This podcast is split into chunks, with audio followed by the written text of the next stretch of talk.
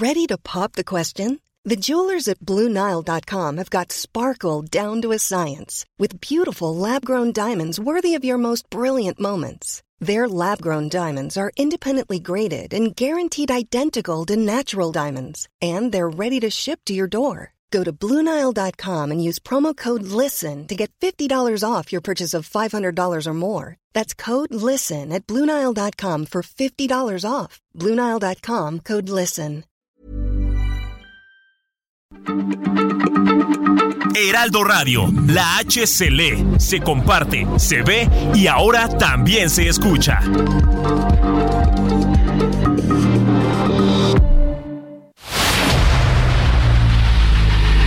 El dedo en la llaga.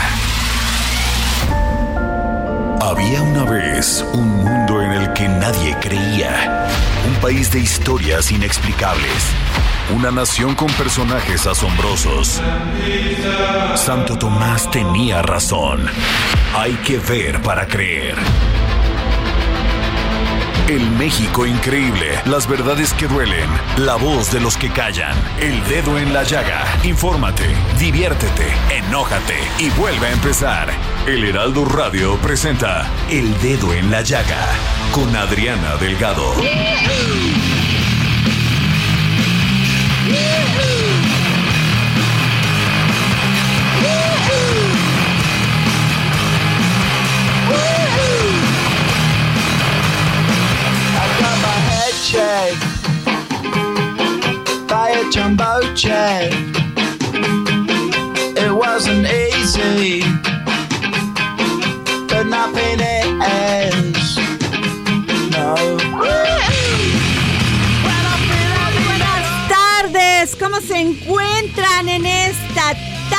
Futbolística? Y estamos escuchando a esta banda británica de rock alternativo, Blur, y la canción Song 2, que es una de las canciones, pues, eh, que siempre se escuchan en, las, en los partidos de fútbol. Y para esto, irnos de lleno directamente en cuáles son los resultados de esta justa mundialista, tengo en la línea a Roberto San Germán. ¿Cómo estás, querido Roberto? En el dedo en la llaga, la fiesta mundialista con Roberto San Germán. Querido Roberto. ¿Qué tal? ¿Qué tal? Buenas tardes, eh, Adriana. Buenas tardes a toda la gente que nos sintoniza. Pues ya estamos aquí para hablar de los resultados de hoy. Sobre todo lo que pasó en la mañana fue muy interesante. Suiza, la escuadra eh, suiza trae a un jugador que fue nacido en Camerún y se enfrentaban contra Camerún. Este hombre, que metió el gol en Brolo, este chavito se fue muy jovencito de Camerún. Sus padres se divorcian. La madre se va a vivir a Francia y su padre se queda viviendo en Camerún, en la ciudad de Yandé. Pero este hombre se lo llevan a Suiza, se va a Basel, allá vive y se mete a un club de fútbol y como su papá o su padrastro fue suizo, pues lo reconocieron, lo, ahora sí que le dio la nacionalidad y metió el gol, ni siquiera lo festejó. Con ese gol le dio el triunfo a Suiza sobre su querido Camerún también. Él estaba consternado, pero bueno, pues él se debe a Suiza en estos momentos. Así terminó el primer duelo. Ya después vino Uruguay, la garra charrúa se enfrentaba a los Tigres de Corea del Sur y simplemente no pudieron con los coreanos, los uruguayos y fue un empate a cero. Pocas llegadas de peligro, la verdad es que el portero eh, de Corea pues paró todo, la verdad es que no pudieron Luis Suárez y sus compañeros hacer algo. Ya después venía Cristiano Ronaldo, su Portugal, sin contra Ghana, un equipo africano que le iba a costar trabajo y así fue, les costó mucho trabajo. Pero aquí lo impresionante es lo que ha hecho Cristiano Ronaldo con 37 años. Así es. Es el primer jugador en la historia de estos torneos de tal envergadura. Él ha participado en cinco distintos torneos de estos, ¿no?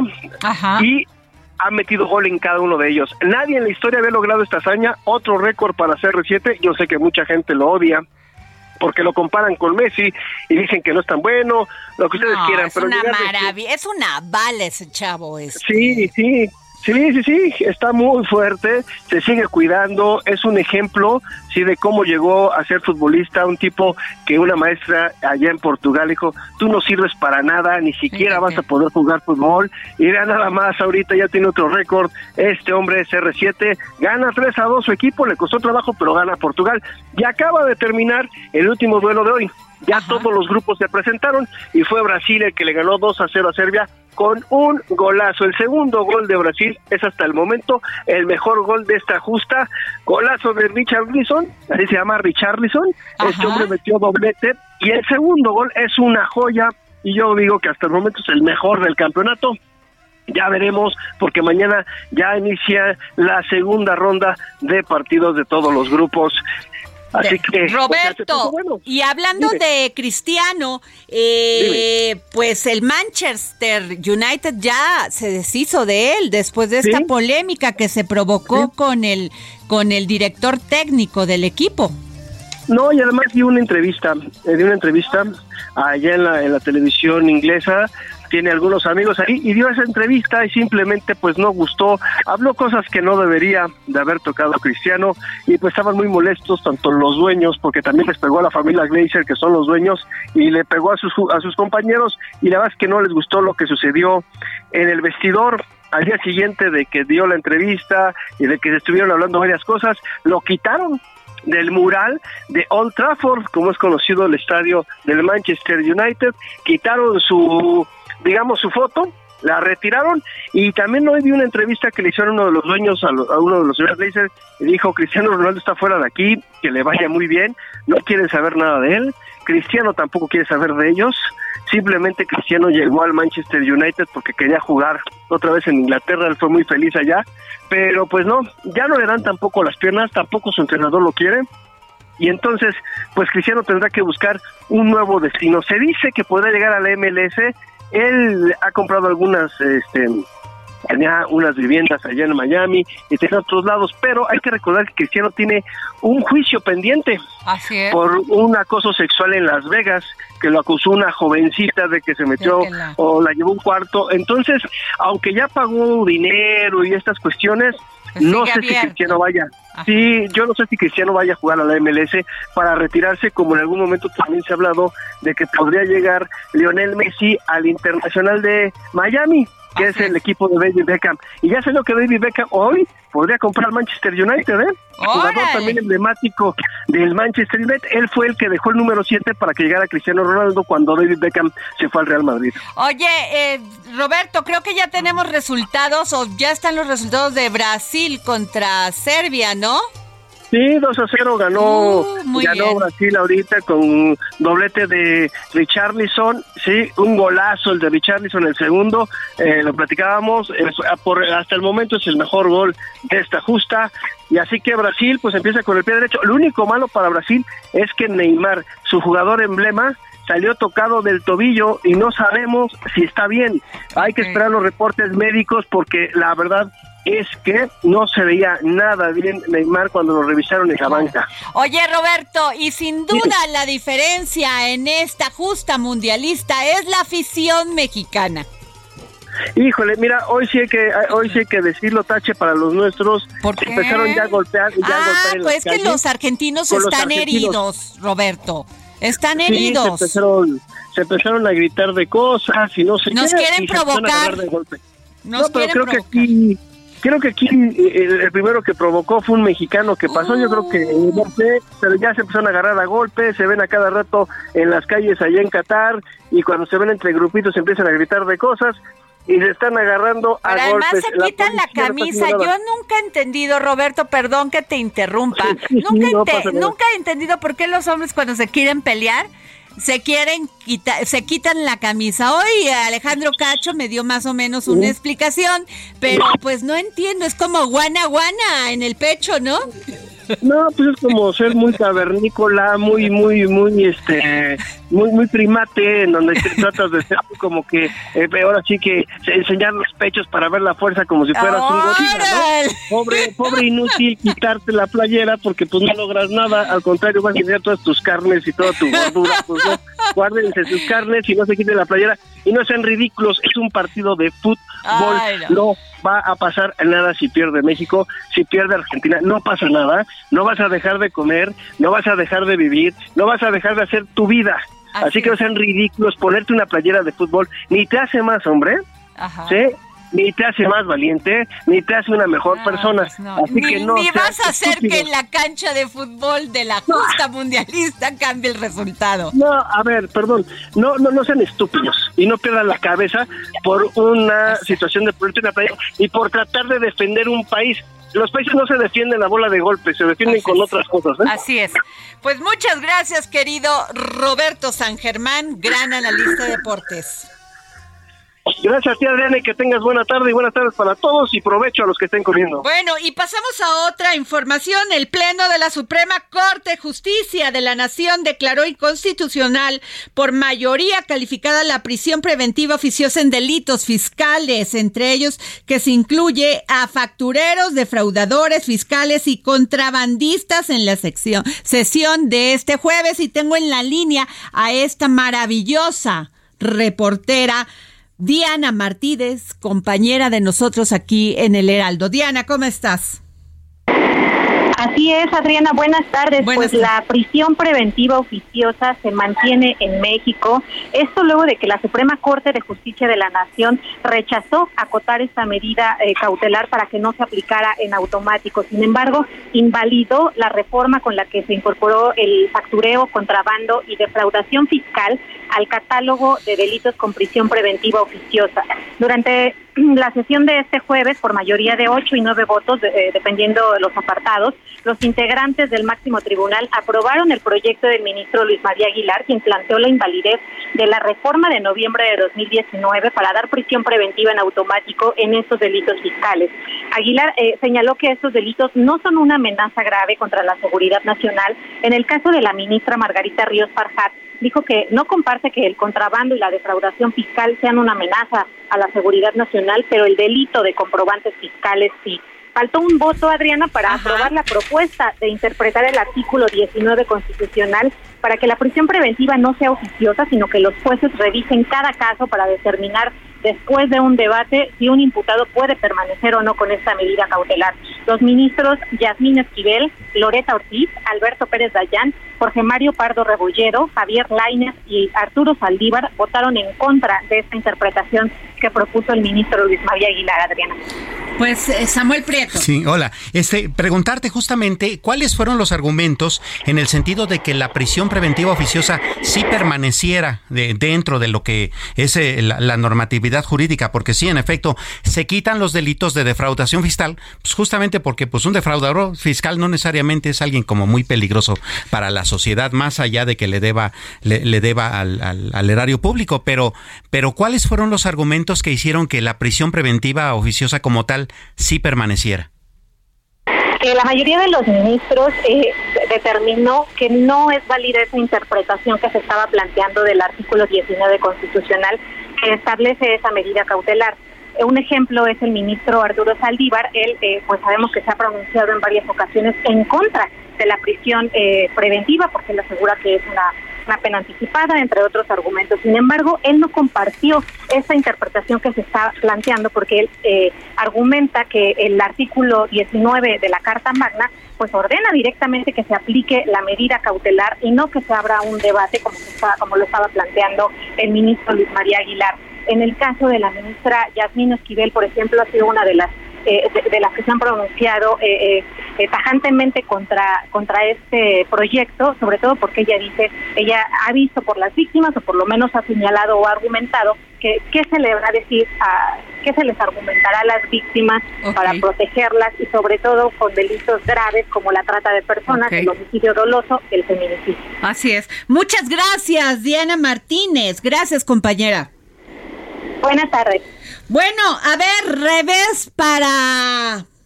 ¿Para quién quieres? Allá Uy. por Campeche.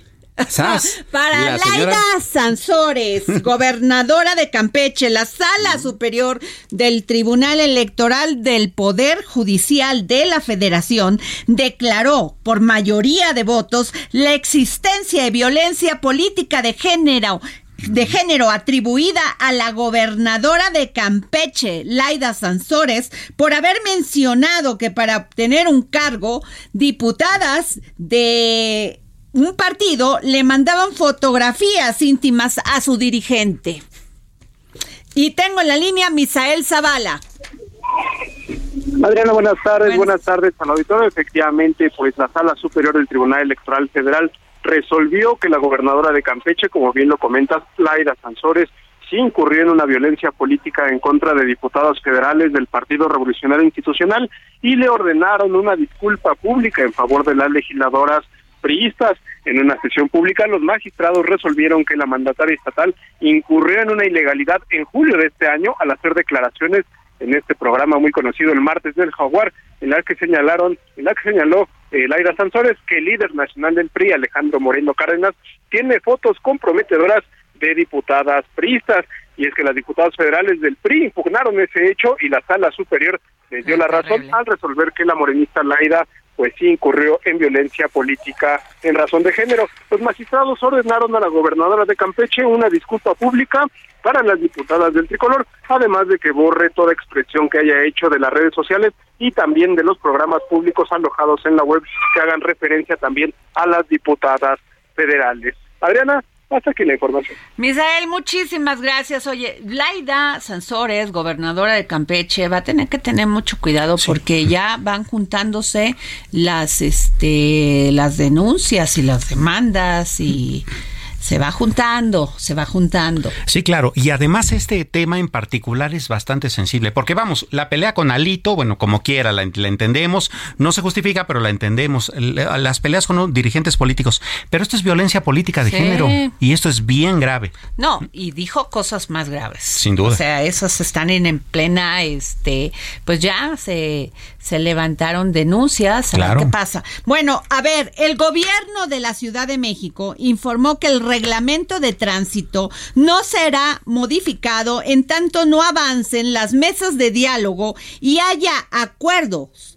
con los colectivos de motociclistas. Y es que les digo una cosa, hoy que estaba yo, me invitó Alejandro Cacho a su programa, eh, Gonzalo Lira, Manuel Alonso, de de este la mañana esta mañana la cual le agradezco y hablamos precisamente de este tema de los motociclistas a ver todas las personas que hemos circulado en auto en, en bicicleta, yo en moto no, pero en auto y en bicicleta sí he circulado. Y como peatón también. Claro. ¿Te has dado cuenta de lo terrible que son a veces y violentos los motociclistas. Se pasan al camellón de los ciclistas, si no se pasan, se pasan al, camellón de los autos y van toreándolos, y si no, muchas veces también a a los este a las banquetas donde están los peatones. Yo no digo que estas empresas, estas apps que los contratan, que contratan a las personas que tienen una motocicleta y que efectivamente durante la pandemia gracias a eso muchas de las personas pudieron sobrevivir a esta situación económica, pero una cosa es eso y otra cosa, que no respeten el reglamento de tránsito. Sí, por supuesto. Y que no respeten a las personas que o viajamos en un automóvil o andamos en una bicicleta o, estamos caminando. Y tengo en la línea al licenciado Rodrigo Díaz, subsecretario de Planeación Política, eh, eh, Planeación Políticas y Regulación de la Secretaría de Movilidad, CEMOVI. ¿Cómo está, licenciado? Muy buenas tardes. Hola, muy buenas tardes. Oiga, este, pues, ¿qué, ¿qué ha resultado de estas pláticas que han tenido con los motociclistas? Porque sí, la verdad, es terrible como yo lo, acabo de decir, como si estás en, en, la banqueta caminando, como si vas en tu auto o si tomas una bicicleta y siempre te encuentras, no es todo, no es la generalidad, con un motociclista que no está respetando el, el reglamento de tránsito no quiero generalizar ni criminalizar a un grupo Entiendo. Sí tenemos, sí tenemos un problema, que es la que el número de víctimas, ya sea lesionados o fallecidos, en modo se nos disparó en la ciudad. Y esa es la realidad que queremos abordar en esta mesa de diálogo por un poco. ¿Qué medidas tenemos que tomar? Porque hoy el 40% de las víctimas fatales en este tránsito en la motociclistas. El se lo disparó. Entonces, esto es una realidad que tenemos que abordar y para eso está esta mesa de diálogo que han sido abordadas, creo, con mucha altura de mira por parte de los participantes. licenciado, eh, eh, discúlpeme, casi no se, no se escucha su voz, se escucha muy entrecortada. Eh, ¿Le podremos volver a llamar? Porque sí se mezcla mucho el sonido. Pues así es, Samuel Prieto, o sea, es terrible. Sí, sin duda. y porque más allá de, de la eh, malestar que ocasionan entre los automovilistas, eso abre la puerta a muchos accidentes. Por ejemplo, eh, los motociclistas suelen pensar o suponer, o por lo menos asumir en la práctica, que la línea blanca es su carril y eso de repente hace que un automóvil no pueda cambiar de carril correctamente aunque tenga sus direccionales puestas. Así es. ¿no? O se ponen justamente en el punto ciego de tu espejo retrovisor y hay veces que les pegas pues porque no los viste, ¿no? Así Entonces, es. E, es una serie de, conflictos que se dan con ellos, más allá del hecho de que de repente, pues hay un problema y lo primero que hacen es patearte el coche, este, aventarte algo, ¿no?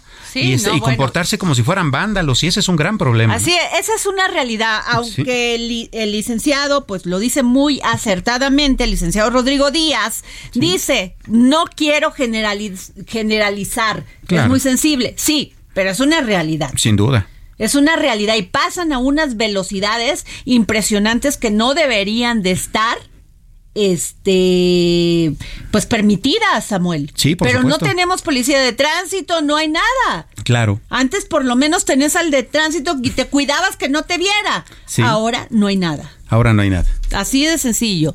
Bueno, y tengo Ah, es que el licenciado Rodrigo Díaz, subsecretario de Planeación Políticas y Regulación de la Secretaría de Movilidad, CEMOVI, va en el metro y tenemos este problemas de comunicación con él. Entonces, bueno, pues este, así es, Samuel. es terrible. Interesante que el, el secretario de Movilidad vaya en metro, ¿eh? Eso Ah, no, bueno, a mí me encanta. es un hombre sencillo, es un hombre que está haciendo su trabajo bien y lo cual se lo agradecemos. Claro. Y este y pues sí, Samuel, fíjate que tenemos una nota muy interesante porque estamos buscando al diputado Cuauhtémoc Ochoa de Morena, integrante de la Comisión de Transparencia y Anticorrupción de la Cámara de Diputados. Y es que por unanimidad los integrantes de la Comisión de Transparencia y Anticorrupción aprobaron el dictamen de la iniciativa para combatir y erradicar la corrupción, de tal forma que cualquier red de participación entre servidores públicos o entre estos y particulares que violen la ley con el fin de enriquecerse de manera ilícita serán objeto de sanciones más severas. Diputado, muy buenas tardes. ¿Cómo estás, Adriana? Qué gusto saludarte a ti y a todo. El gusto es de nosotros. Pues gran avance, ¿no? En materia de anticorrupción. Así es, la verdad es que es un importante tema que nos ocupa a todos los mexicanos. Eh, eh, con acciones eh, que hoy existen en, en el país, como es, por ejemplo, en Hidalgo, la estafa siniestra, donde hay participación entre dos o tres actores, pues eh, hoy hoy no se podían sancionar y con esta iniciativa pues vamos a poder generar que existan sanciones para quienes eh, abusan del poder con recursos públicos, donde desvían recursos públicos, donde exista peculado, abuso de sus funciones.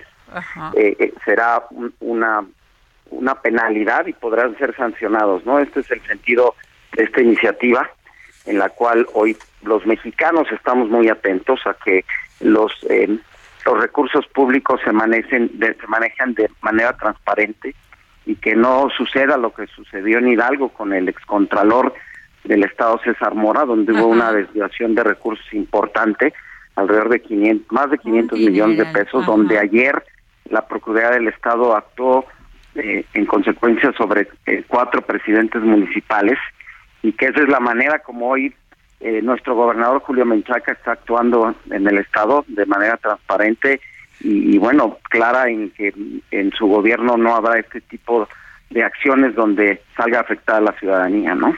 Así es. Eh, otro caso que pudiésemos ver, este, en aparte de estos, ¿tienen indicios de otros casos de corrupción? Sí, mira, eh, también hay otra investigación de alrededor de 1.500 millones de pesos en diferentes secretarías de Estado aquí en Hidalgo y que bueno, que la verdad es que es vergonzoso, que en el cual estuvo interviniendo el Contralor del Estado y, que bueno, se están investigando, se están haciendo las investigaciones que hoy, eh, como te lo mencionaba, pues ya hay, ya hay cuatro presidentes municipales eh, en la cárcel, que, que, que creo que también debería de existir el involucramiento de la Fiscalía de la Procuraduría General, bueno, de lo que es el fiscal, federal, porque son delitos federales. Diputado, nos viene la guillotina. Si me permite tantito en la línea para terminar con esto que me está usted comentando, por favor.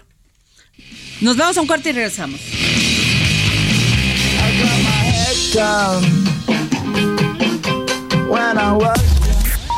Sigue a Adriana Delgado en su cuenta de Twitter arroba Adri Delgado Ruiz.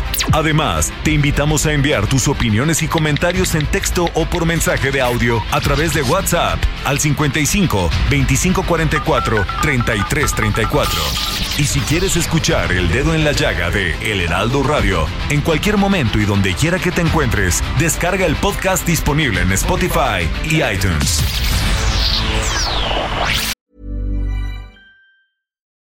Since 2013, Bombas has donated over 100 million socks, underwear, and t shirts to those facing homelessness. If we counted those on air, this ad would last over 1,157 days. But if we counted the time it takes to make a donation possible, it would take just a few clicks. Because every time you make a purchase, Bombas donates an item to someone who needs it. Go to bombas.com slash ACAST and use code ACAST for 20% off your first purchase. That's bombas.com slash ACAST, code ACAST.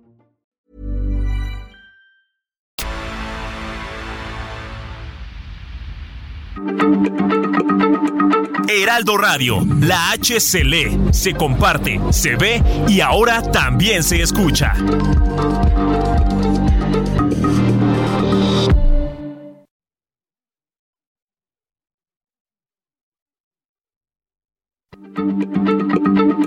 Heraldo Radio, la H se lee, se comparte, se ve y ahora también se escucha.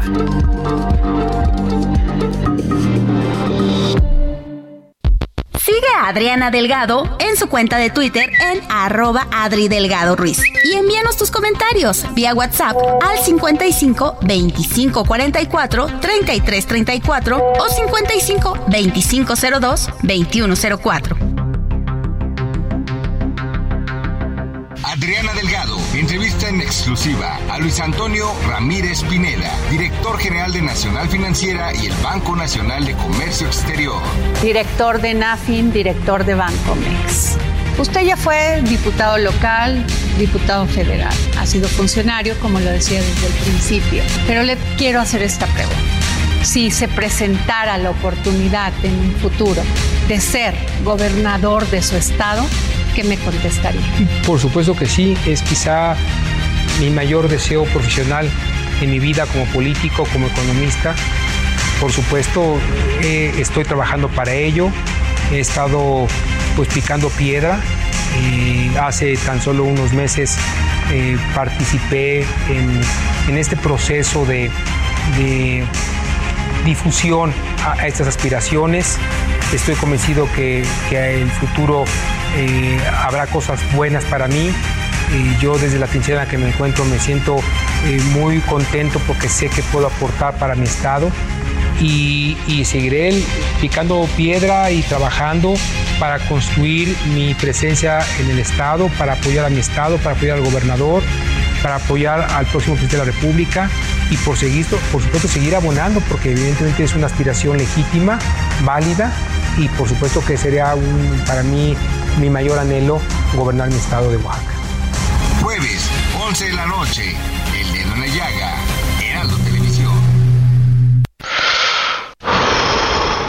El 12 de noviembre se celebra el Día Mundial contra la Neumonía, una enfermedad que representa la quinta causa de muerte en México, pero que se puede prevenir a través de la vacunación. Consulta con tu médico sobre las vacunas recomendadas para ti y tu familia. Acude hoy al hospital, clínica de salud o centro de vacunación más cercano y protégete.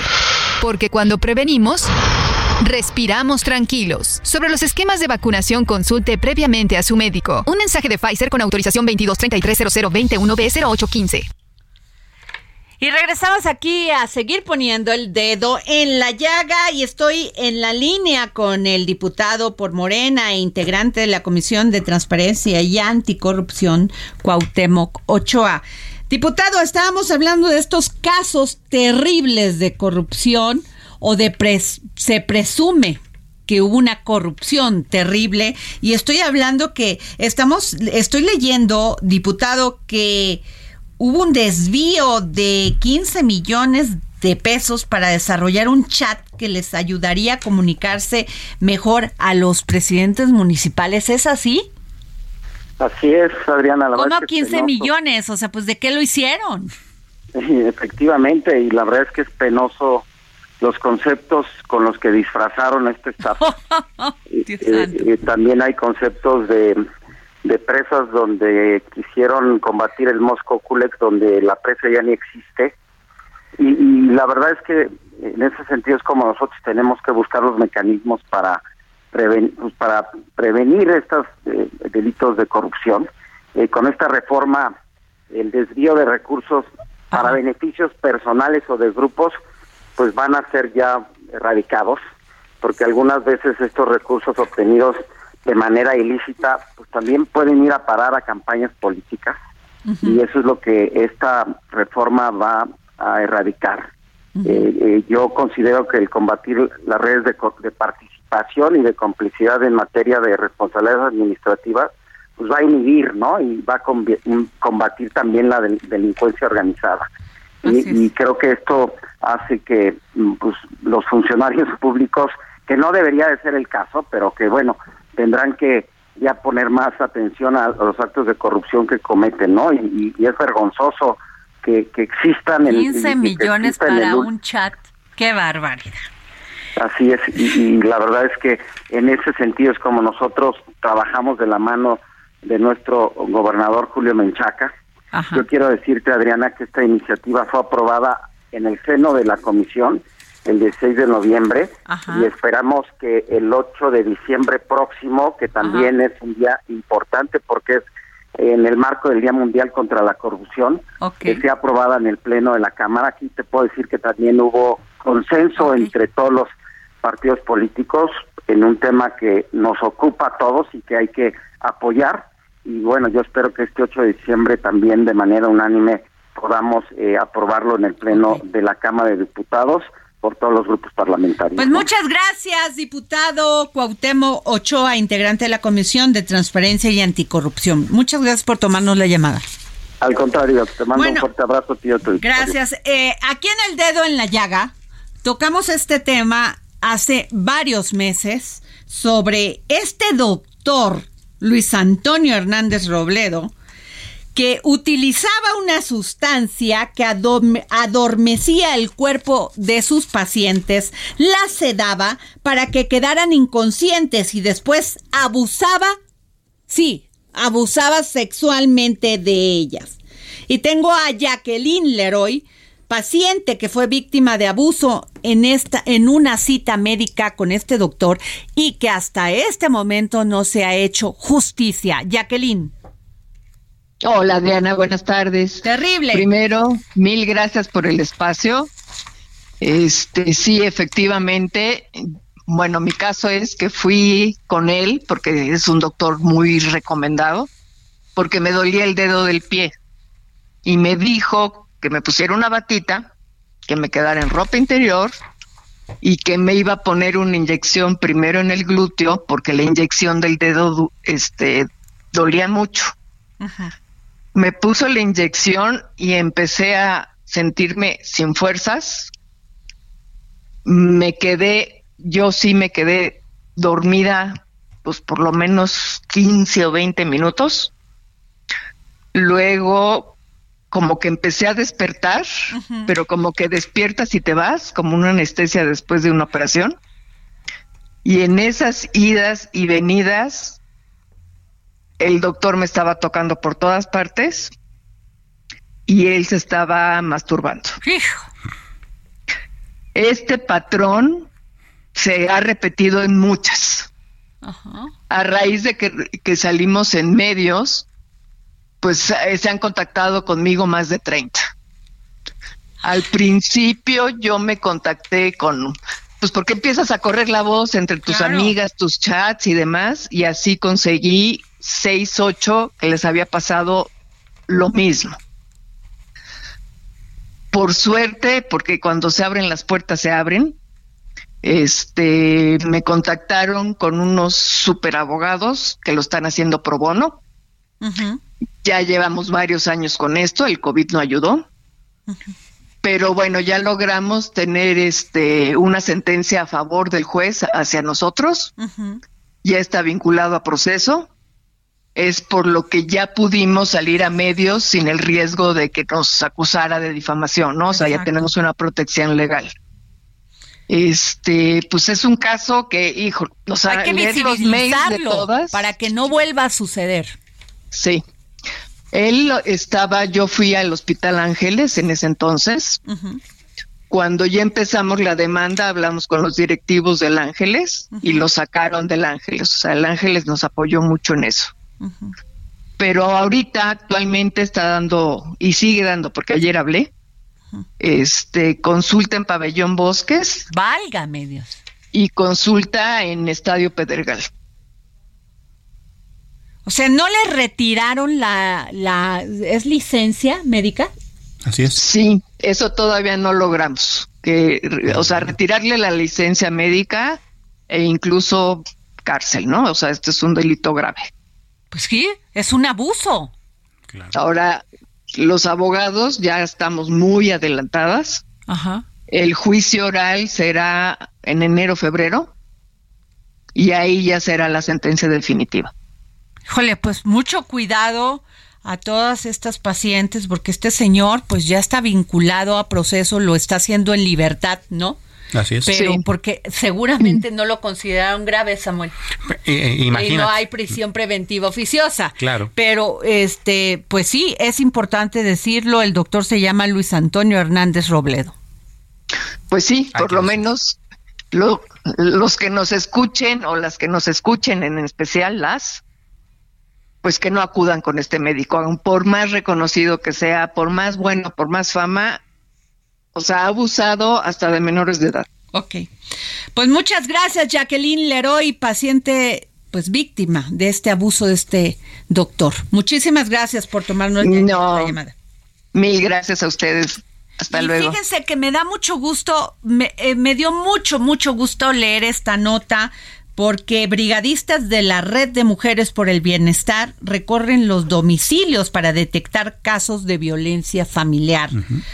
Y fíjate que pues me, me eh, amé esto que dijo Nancy Karina Gutiérrez, es una de las 171 mujeres que recorren las alcaldías, dice, las mujeres nos cuentan sus historias, nos confían que han sido sujetas de violencia y nos piden ser acompañadas, asesoradas y sobre todo nos piden que no les fallemos. Tengo en la línea a Ingrid Gómez Saracíbar, titular de la Secretaría de las Mujeres en el Gobierno de la Ciudad de México.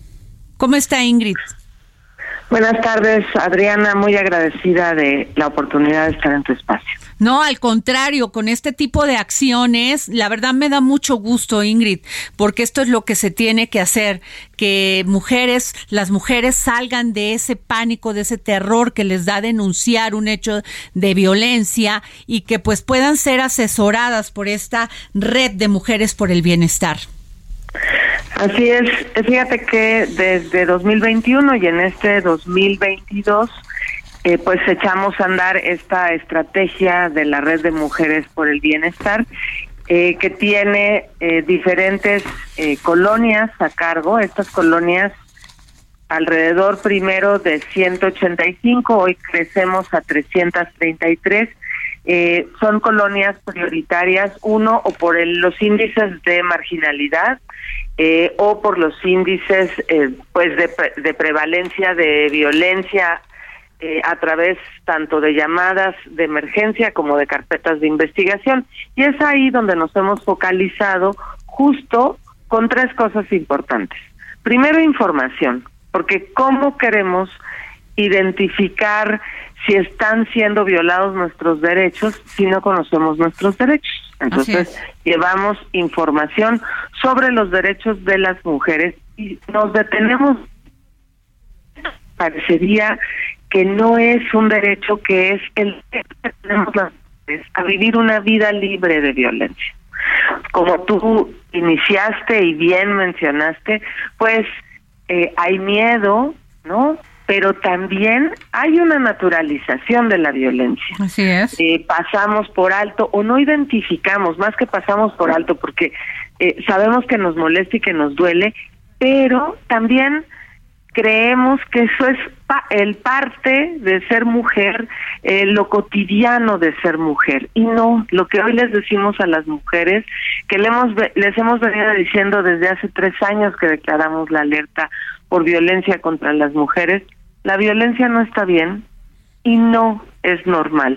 Por eso pasamos casa por casa con información, identificamos casos de violencia y canalizamos a los servicios de la Ciudad de México, a los centros de justicia o a las lunas y también conformamos núcleos de mujeres, que les llamamos núcleos solidarios, en esas colonias, en esos barrios. A la fecha llevamos alrededor de 950 núcleos solidarios conformados.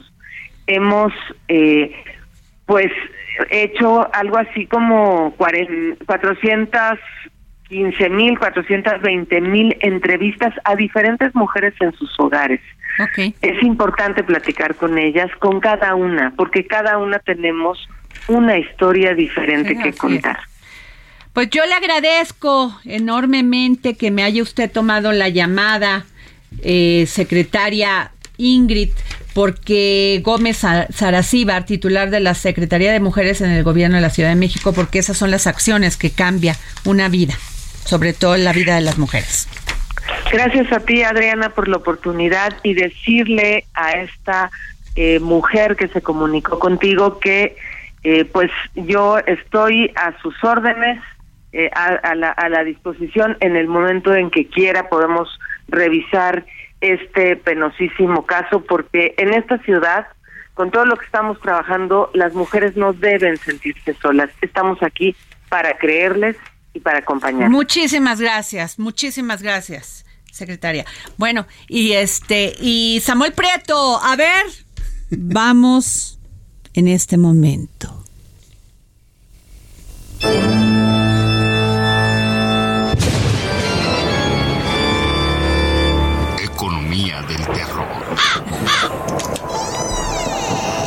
con el famosísimo, inigualable Samuel Prieto. Hola Adri, ¿cómo estás? Oye, pues sí, algo de terrorcito, la verdad, ¿no? Bueno, la nota del día, la inflación. La inflación eh, subió menos de lo esperado. De hecho, es la quinta quincena pues que es a la ver, primera. ¿Subió o bajó? bajó si la, si la revisamos desde el punto de vista de, que lleva cinco quincenas en que va, en que es cada vez menor. Y de hecho, hasta es menor que lo que esperábamos. Está en 8.14. Los especialistas la esperaban en 8.24, pero ojo, no echemos las campanas al vuelo. Sí, sí está de terror. Sí, está de terror y además, fíjate que suben los precios de la gasolina y los precios de la electricidad. Entonces, ¿cómo quieren que no haya inflación? Por Dios. Claro. Eso por un lado, pero por el otro, fíjate, la inflación subyacente que aquí hemos explicado varias veces que es la que realmente importa, que es esta que no está sujeta a, los eh, artículos que son de temporada o, o, esas cuestiones, sino la inflación que realmente es dura, la fija, bueno, esa lleva 23 meses en aumento. Wow. 23 meses. De hecho, en este momento, la inflación subyacente es de 8.77%, bastante más que la inflación general. ¿Y esto qué significa? Bueno, pues que todavía las presiones inflacionarias son bastante fuertes. Y si a eso me, me, permites agregarle un poquito más pues, de leña al fuego, resulta que también hay que hacer una serie de análisis bastante interesantes. Por ejemplo, en la inflación de la primera quincena, que es la que estamos este, teniendo nota en este momento, no está incluido el buen fin, porque el buen fin acaba de pasar, es de la segunda quincena, ¿no? Aún así, este, los eh, artículos de las, eh, de las mercancías que estuvieron, digamos, eh, promocionadas en el buen fin del año pasado, en que en esta quincena sí ya habría pasado, subieron apenas 1.15%. El resto eran alimentos. En esta quincena, aguas porque, pues de todos modos, como verás y como bien lo acabas de comentar, gasolina, automóviles, alimentos son lo que más subió. Claro. ¿No? Y si el buen fin no está todavía calculado en esta ecuación, pues entonces la inflación de la próxima semana tampoco se espera tan, ¿no? Eh, entonces eh, tenemos que seguir cuidando eh, la billetera, los créditos, aguas con eso, no compremos de más.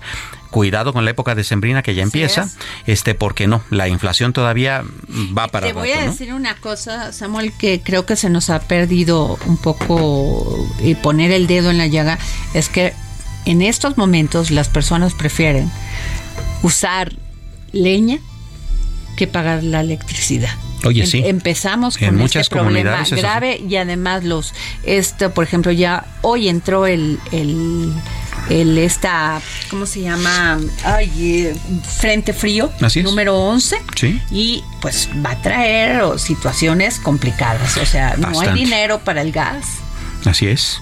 y sí, como bien dices, muchas comunidades están, sobre todo en las zonas eh, aledañas a la capital o incluso en las comunidades rurales, pues están prefiriendo regresar a la leña, al carbón y ese tipo de cosas. Como en Europa.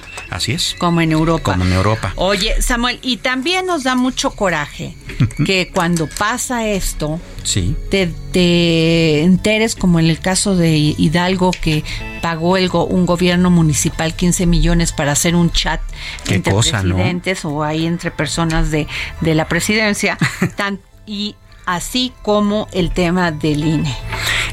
No, eh, eh, el INE es un asunto como para replay, ¿no? Como para récord. A ver, eh, tú mismo, tú misma en tu en tu columna de esta semana en, el Heraldo de México impreso hablabas sobre la utilidad del voto electrónico, pero más allá de que vayamos a la urna al voto electrónico como lo describiste ahí, este eso también significa un gasto que el INE podría mm, costarnos hasta 85% menos. Y para darte una idea, bueno, eh, hay, una, hay un análisis hecho por el Centro de Estudios de las Finanzas Públicas que además está envuelto en un artículo eh, bastante interesante hecho por los reporteros Georgina Saldierna y Enrique Méndez del periódico La Jornada, en donde hicieron sus cuentas. Y resulta que en nueve años, el INE nada más en servicios profesionales ha gastado 78.932 millones de pesos. No, bueno, tan solo el presidente, el presidente del INE tiene una nómina de 70 personas entre asesores y no sé qué más. Claro. ¿Para qué quiere tanto? ¿Cómo para qué? ¿no? Porque además de repente las cifras que nos dan eh, a, nivel de defensa son engañosas. Por ejemplo, no sé si has visto que en las redes sociales hay un grafiquito que anda pues ahí circulando en donde nos dicen, a ver, el, INE y nos ponen un circulito muy chiquito, ¿no? Y luego nos dicen, eh, pues la, el tren Maya y nos ponen un circulote más grande, ¿no? Es que cuesta más. Pues sí, señores, pero no se puede comparar así. Es como si dijeras que un kilo de tomate tiene que costar lo mismo que un par de zapatos porque sirven igualmente, son igualmente indispensables. No se puede, pero para que te des una idea de esta cifra de los 78 mil millones, eso significa, por ejemplo, el presupuesto de todo un año de la Secretaría de Comunicaciones, de todo un año y de toda la Secretaría, no nada más de los servicios profesionales. Casi 10 veces el gasto de la Secretaría de Gobernación. Y eso lo pagas independientemente si hay procesos electorales. Sí, claro, porque ah, es un presupuesto, anual del INE, ¿no?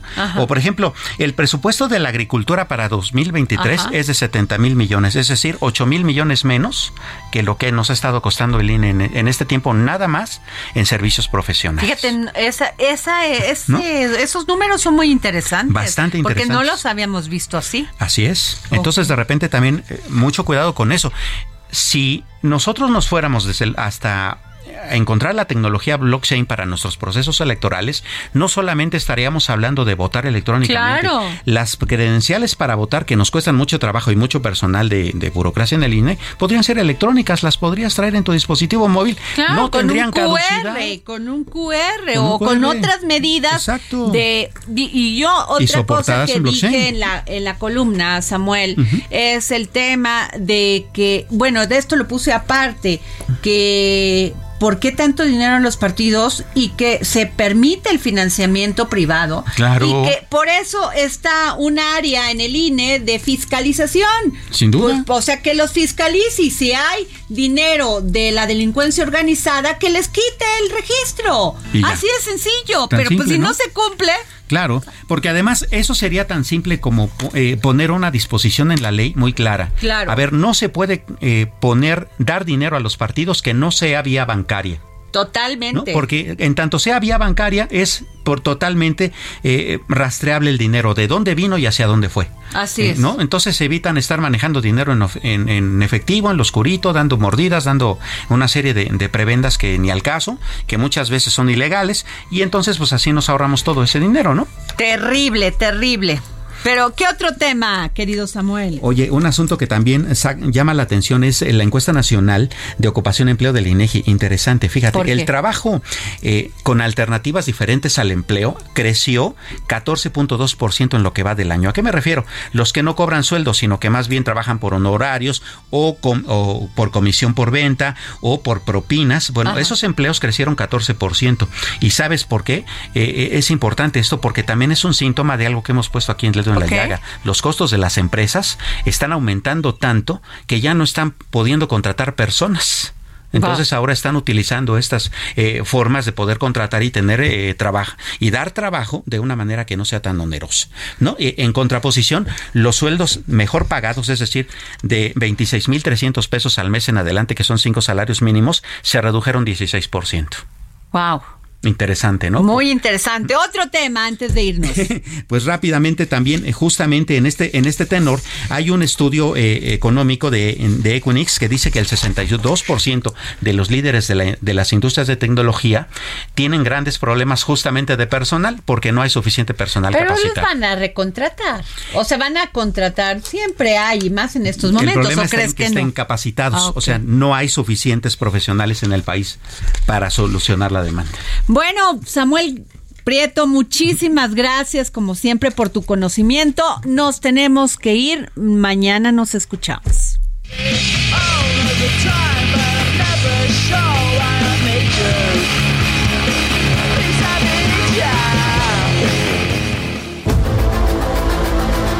El Heraldo Radio presentó El Dedo en la Llaga con Adriana Delgado.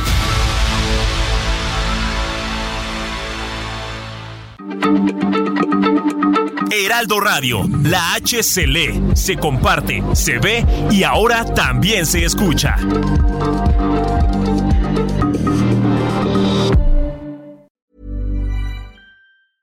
Even when we're on a budget, we still deserve nice things. Quince is a place to scoop up stunning high-end goods for 50 to 80% less than similar brands. They have buttery soft cashmere sweaters starting at $50, luxurious Italian leather bags, and so much more. Plus, Quince only works with factories that use safe, ethical, and responsible manufacturing. Get the high-end goods you'll love without the high price tag with Quince. Go to quince.com/style for free shipping and 365-day returns.